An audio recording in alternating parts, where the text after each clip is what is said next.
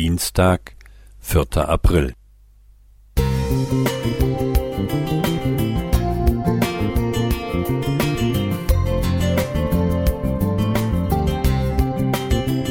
Ein kleiner Lichtblick für den Tag.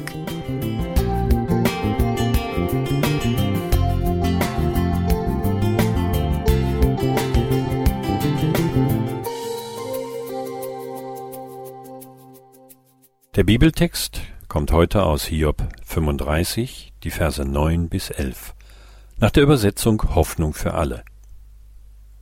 Laut stöhnen die Menschen unter der Last der Gewaltherrschaft. Sie schreien nach Befreiung. Doch keiner fragt nach Gott, nach seinem Schöpfer, der in der dunkelsten Stunde uns noch Hoffnung gibt.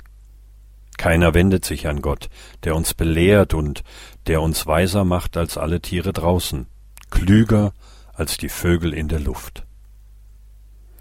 Zur Zeit, während ich diese Andacht schreibe, kann man sie häufig am Himmel sehen und hören.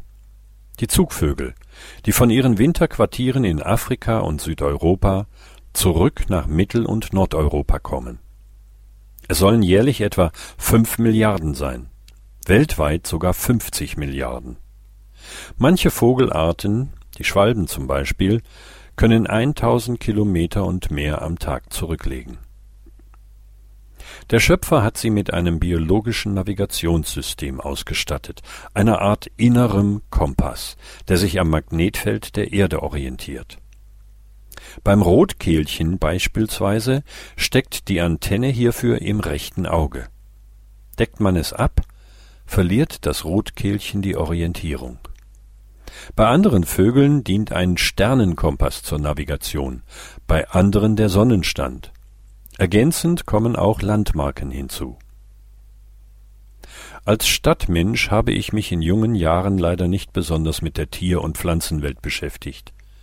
Umso faszinierender fand ich später die Forschungen und Entdeckungen, die für mich eindeutig für einen kreativen und mächtigen Schöpfer sprechen. Allein die Erkenntnisse über den Vogelflug vertiefen meine Bewunderung und Ehrfurcht vor ihm. So faszinierend die Vogelwelt auch ist, uns Menschen hat der Schöpfer noch klüger gemacht als sie. Der Mensch ist ein wahres Wunderwerk. Umso bitterer ist es, dass so viele nicht nach ihm fragen, nach dem, der in der dunkelsten Stunde uns noch Hoffnung gibt, wie Elihu seinem Freund Hiob sagte, als dieser die dunkelste Erfahrung seines Lebens machte. Gerade wenn wir durch dunkle Täler gehen, privat, familiär, national, global, sollten wir uns gegenseitig daran erinnern. Der Schöpfer, der für die Vögel und andere Geschöpfe sorgt, liebt uns über alles. Auch wenn wir vielleicht noch nicht das Licht am Horizont erkennen. Wir sind ihm nicht egal. Nein, wir sind viel mehr wert als alle Vögel der Welt. Eli Dietz Prida Musik